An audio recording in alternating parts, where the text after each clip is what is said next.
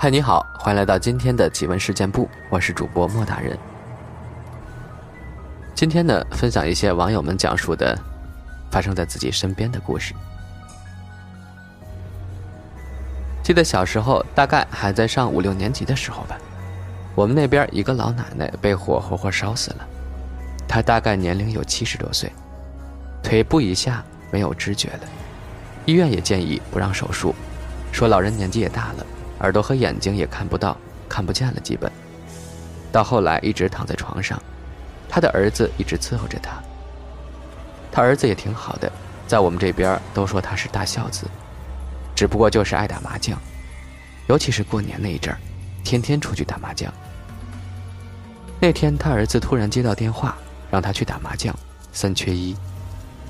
他老婆带着孩子出去买过年的准备的东西，赶集去了。他为了去打麻将，但是又怕自己的老妈可怜，怕冷。就在炕头里填了好多柴火，就出去了。寻思着打一会儿麻将就回来，结果因为火太大了，在炕头上的缝隙烧到了被子，他的老妈妈就被活活的烧死在了炕上。从脚的部分开始烧起，发现的时候下半身已经烧焦了，也没有人听见他妈妈的叫声，估计是因为已经失去知觉了吧。到后来下葬的时候。他的儿子突然就被鬼上身似的，躺在地上打滚抽筋儿，而且说话的口气，绝对不是一个小孩子能学出来的，和他奶奶的语气一模一样，一直嚷嚷着：“好疼啊，好热呀！儿子，娘可难受了，要烧死我了。”吓得他们连忙都跪在地上磕头。到后来，请了一个神婆，我们这边的。那个孩子睡了一觉，醒了就好了。这绝对是真实的事儿，我经历过的。事情虽然已经过去了很久，但是还是让我印象深刻。不知道大家有没有听过“老三猫”？我们这边都是老人用来吓唬自家小孩子的。例如谁谁谁，你要是再哭再不听话，老三猫就把你给抓走吃掉了。但其实，这东西，在我老爷爷告诉我的时候，拿出了一张用毛笔画出的简易画。那时候我还小，老爷爷爱抽烟，就是那种自己卷起来的。他吸了一口烟，告诉我说：“这种东西就叫老三猫，是他的爷爷当初画的。”我看了看，印象还挺深的。前身和猫一样，而它的尾巴特别长。等我还没看仔细的时候，老爷爷又掀了过来，露出了一个下身和人一样，头却是猫的类人生物。我当时被吓得大叫了一声。后来想了想，这种东西应该是老爷爷故意吓唬我的。但是，老爷爷却告诉我这是真实存在的。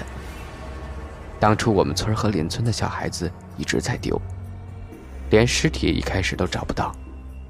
直到后来，在后山上的一个土地庙附近，发现了一个山洞。你猜里面是什么？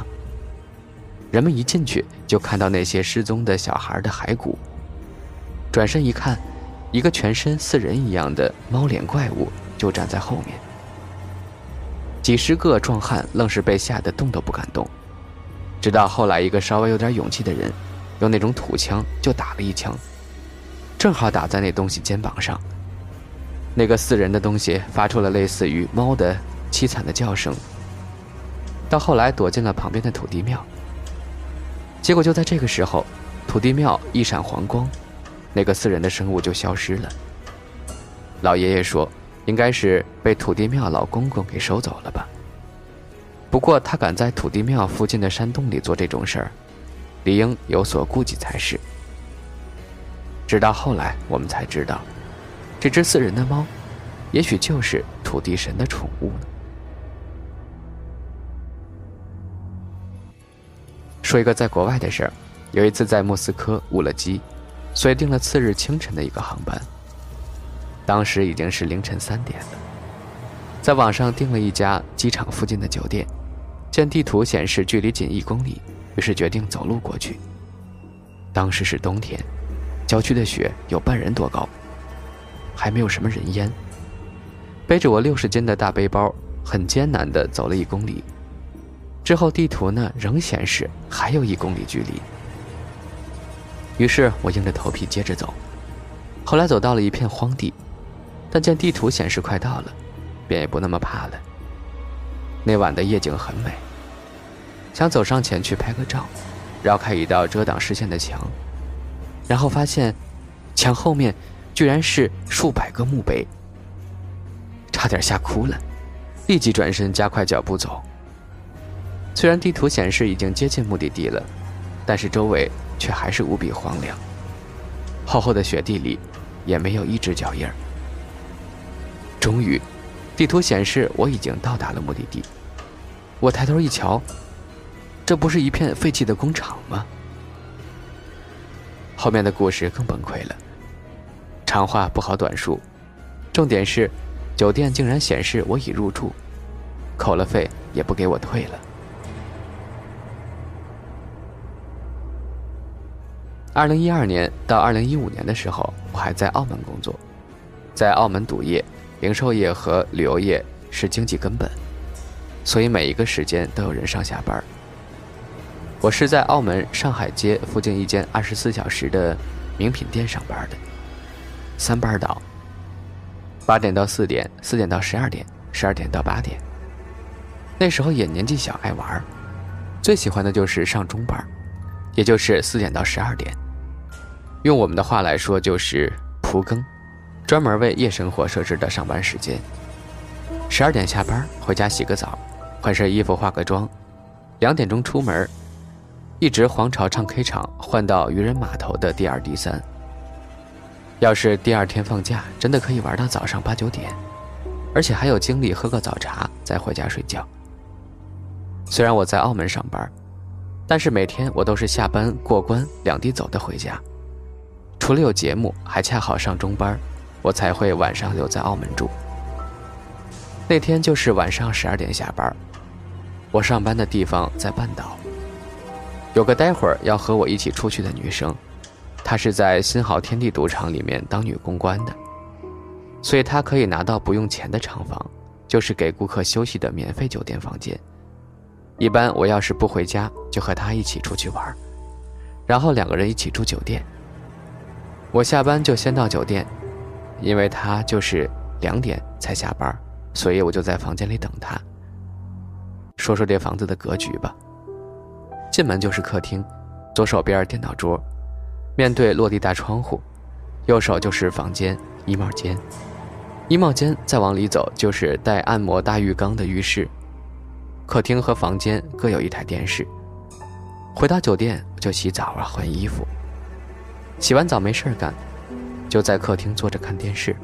后来有点困了，看看时间才一点，想着说今晚又会是一个优质断片剧，那就先补补觉吧。睡到他回来换衣服，我再开始化妆好了，就把电视关掉了。这儿我要说一下。因为我找不到在客厅的电视遥控器，原来它是放在电脑桌的抽屉里的。又发现房间的电视和客厅的电视是同一个型号的，所以我就把房间的遥控器拿去客厅了。意思就是说，客厅是有两个遥控器。电视关了，确认关了，显示器下方的绿灯都变成红灯在灭的。我就拿着手机回房间补觉，大概睡了有十来分钟吧。我就被电视的声音吵醒了。我想说：“哎，他怎么提前下班回来了？”我就起身打算化妆，结果发现偌大的房间里就只有我一个人。一开始我就被客厅的电视吵醒的，我以为他回来就跑出去了，但客厅没人。去浴室看看的时候，房间里的电视又开了。不是吧，这么邪？后来我就想起来。其实澳门很多酒店都死过人的，有自杀的，有谋杀的。特别是赌场的酒店，有些人腰缠万贯，但是因为赌钱一夜之间一穷二白；有些人借高利贷赌钱，赌到完全还不起的，在酒店被谋杀的；还有什么割腕自杀的、吃药的，跳楼的比比皆是。我心想：不会吧，不要这样搞，我好害怕的。后来就真的是那种挪步，在衣帽间拿包包、拿衣服，一步步挪到客厅拿遥控器，关房间电视，然后关门，再跑到客厅开电视，开贼大声，看那种欧美的脱口秀节目，正常下来都是哈哈哈哈哈的那种笑声的，但是人却坐在离门口最近的书桌的椅子上。穿好鞋子，房门半开着，用垃圾桶顶住，以防万一有什么事儿，保证两秒钟之内就可以冲出房间。就这样一直等到我的朋友下班回来，这四十分钟我就是煎熬呀。感觉身体很沉，眼皮很重，身体可以起来，碰触到了冰凉的床栏，以及蚊帐的触感无比细腻。我大叫舍友的名字是沙哑的。但他们都无动于衷。舍友 A 穿着绿色的休闲短袖，坐在凳子上看剧；舍友 B 穿着淡黄蕾丝衬衫，在照镜子涂抹化妆品。我拍打床板，他们毫无反应，便又昏睡过去。如此反复了几回，精疲力尽后，终于彻底清醒了。问他们刚刚为什么不理我，不帮我一下？他们说我刚刚一直在熟睡，没有任何动静。还纳闷怎么睡那么久，表情无比真诚。可现在明明看见他们一样的衣服，一样的姿势，坐在那儿呢。